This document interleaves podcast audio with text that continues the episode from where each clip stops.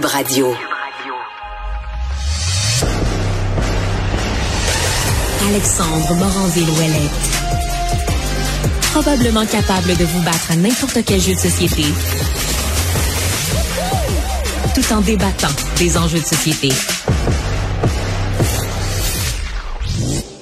En ce moment, Cube, pour ceux qui ne le savent pas, cette semaine, c'est la fête parce qu'on n'a plus de patron pour nous surveiller euh, ici dans les studios de Cube Radio, mais heureusement pour nous, heureusement pour nous, son œil n'est jamais bien loin alors qu'il se trouve en ce moment à un sommet, le NAB Show de Las Vegas, pour parler de toutes sortes de nouvelles technologies, entre autres par rapport aux médias. On a la chance de l'avoir avec nous en direct de cet endroit, Jean-Nicolas Gagné, le directeur général de Cube Radio. Bonjour. Salut Alex. Écoute, avant qu'on commence dans le dans le cœur du sujet puis parler entre autres d'intelligence artificielle, qu'est-ce que c'est le NAB Show exactement, tu trouves? Ouais, ben le NAB Show, euh, écoute, ils font ils fêtent leur centième anniversaire euh, cette année. Euh, c'est né un peu avec tout ce qu'il y avait un peu de broadcast à l'époque qui était plus rudimentaire, mais depuis la télé s'est ajoutée à la radio, les communications digital. Donc, c'est, le show qui regroupe tout ce qu'il y a de diffusion dans le monde. Tous les spécialistes, tous les, les, entreprises, tous les fournisseurs, de, que ce soit de la radio, de la télé, euh, de, de, tout ce qui est digital. Donc, on peut penser à, des micros. Les micros qu'on a ici à Cube Radio, c'est, une compagnie qu'on avait choisi. Euh, les caméras, l'éclairage, euh, tout ce qu'il y a des fils. Il y a beaucoup de techniques. Il y a un aspect très euh, technique à, au NABJO, mais il y a un aspect aussi qui est lié à où l'industrie s'en va, où, euh, où les, les, l'industrie euh, s'inspire, euh, où on pense que l'industrie du broadcasting et de la télédiffusion, de la radiodiffusion s'en va. Donc, c'est un peu les deux là, qui se marient ici. Beaucoup hum. de techniques, mais aussi beaucoup de réflexions sur où s'en va le monde de la diffusion. Ouais, puis là où il s'en va, bien évidemment, là, la question qui revient sur toutes les lèvres, puis d'ailleurs tu, tu signes un, un, article dans le journal de Montréal par rapport à tout ça, c'est l'intelligence artificielle, parce que là, euh, je commence à être de plus en plus terrifié, Jean-Nicolas, que tu me remplaces par euh, par un, un, robot conversationnel comme ChatGPT. Ouais, je sais que tu y penses de plus en plus, je chialerais pas mal moins, j'en suis convaincu, mais est-ce que c'est quelque chose qui risque d'arriver? Est-ce qu'on s'en inquiète euh, abondamment? Où est-ce que tu te trouves? Bon, d'abord, il faut savoir que euh, le NAB Show, là, a, pas, il n'y a pas eu d'édition pendant les deux années de la pandémie. Et l'an passé, il y a eu une plus petite édition. Et là, cette année, euh, ils reviennent avec une édition où l'intelligence artificielle n'est pas vraiment dans les thèmes. Tu comprends? Hmm. On, on, met l'accent sur le centième anniversaire. Euh, on met l'accent sur le retour euh, quand même du NAB Show là, qui est qui est peut-être euh, qui va aller chercher 25% déjà de plus d'achalandage que l'an passé. Mais c'est comme si ChatGPT, tout le monde en parle. Tu sais, moi, je vais, je vais, je vais à toutes sortes de conférences, puis que ce soit sur des jeux vidéo, que ce soit sur le podcast, que ce soit en télé, que ce soit euh, dans l'éclairage, que ce soit dans dans, dans des processus de, de, de, de, de vérification de l'information, tous et chacun échappe à un moment donné dans leur conférence le mot chat GPT. Et euh, on dirait que c'est là que tout le monde s'allume. Là. Ah oui, mais là, qu'est-ce qu'on va pouvoir faire avec ChatGPT? Est-ce qu'on est-ce que ça va changer notre façon de procéder? Est-ce que ça va réduire les coûts? Est-ce qu'on va pouvoir remplacer des humains par euh, l'intelligence artificielle? Tu sais, c'est pas nouveau. Il y a déjà beaucoup d'intelligence artificielle. Puis l'intelligence artificielle rentre souvent dans ce qu'on appelle l'automation. Là, là, de plus en plus, euh, dans les salles de nouvelles télé ou radio, il y a, il y a de l'automatisme qui se fait, qui, qui est aidé par l'intelligence artificielle.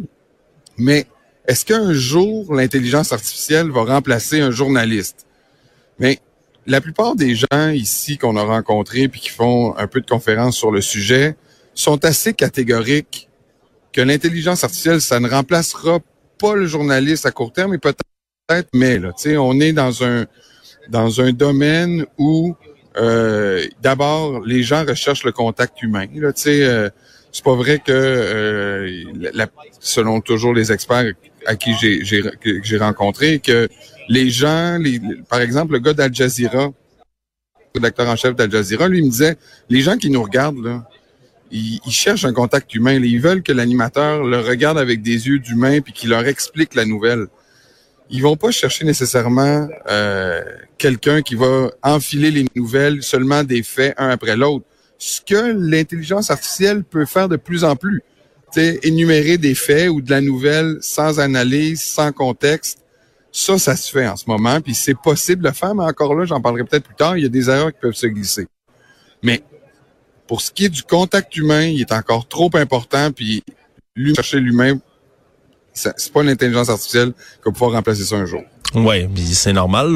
quand on voit quelqu'un comme Pierre Bruno, par exemple, qui a pris sa retraite après une énorme carrière, il était tellement un visage, une référence pour les Québécois et Québécoises que son départ, ça a attristé bien des gens.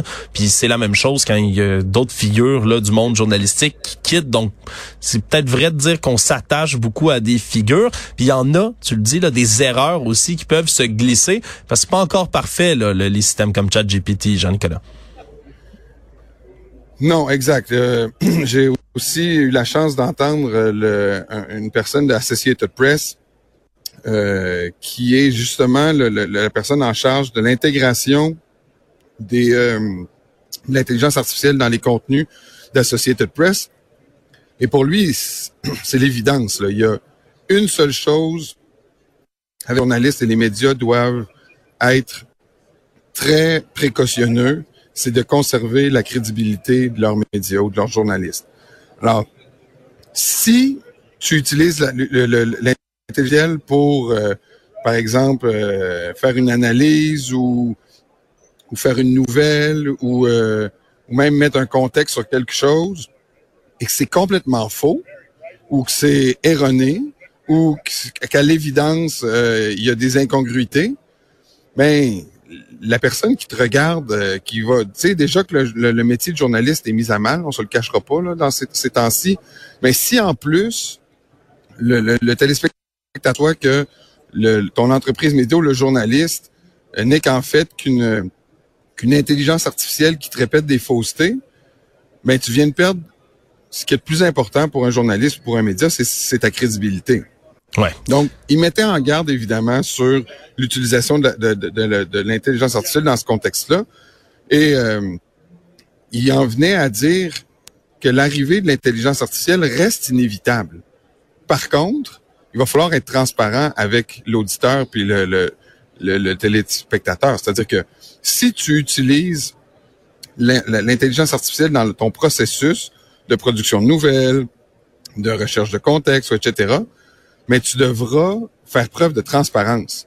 C'est-à-dire que l'auditeur en ce moment, les gens qui nous écoutent, là, ils ont entendu parler de l'intelligence artificielle. C'est pas nouveau pour eux. Là.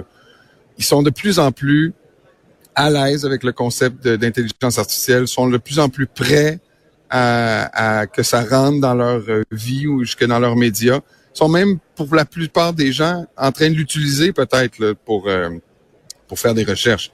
Donc, le jour où ça va être monnaie courante dans euh, les médias ou comme outil, comme outil, pas comme produit final, mais le jour où ça va être monnaie courante, ben si c'est su et si le, téléspectateur ou l'auditeur sait l'intelligence artificielle a fait partie du processus de collecte d'informations ou de, de vérification des faits, pour eux, les gens qui j'ai parlé ici, ils considèrent que euh, ça va être une, ça va être une, utilisation éthique du, de l'intelligence artificielle. Oui, parce qu'il y en a aussi là, des très bons côtés à l'intelligence artificielle. J'imagine ça aussi, vous en avez parlé, peut-être du rôle positif ou des euh, de l'utilisation qui peut en être faite justement dans un contexte qui est assez éthique, Jean-Nicolas? Ouais, ben c'est ça. Tu sais, il y a, y a le mot qui revient souvent, c'est que l'intelligence artificielle, c'est un outil ça peut pas être une finalité. Ça peut pas être un produit final. Alors, tu sais, si euh, un journaliste, euh, on l'a tous fait, en tout cas ceux qui ont essayé ChatGPT, puis on est des, des, des, des millions à l'utiliser depuis son lancement euh, à la fin de l'année dernière. Mais si tu demandes à, ChatGPT, nomme-moi 10 restaurants. oh, semble-t-il qu'on a perdu la connexion avec notre très cher Jean-Nicolas, euh, qui était en train de nous parler justement des bienfaits là, de l'intelligence artificielle. Alors, c'est certain que c'est quelque chose qui va rester encore et toujours là, à surveiller, là, surtout qu'il faut que je fasse attention pour pas que Jean-Nicolas me remplace justement par l'intelligence artificielle. Ça, c'est chose qui est euh, certaine.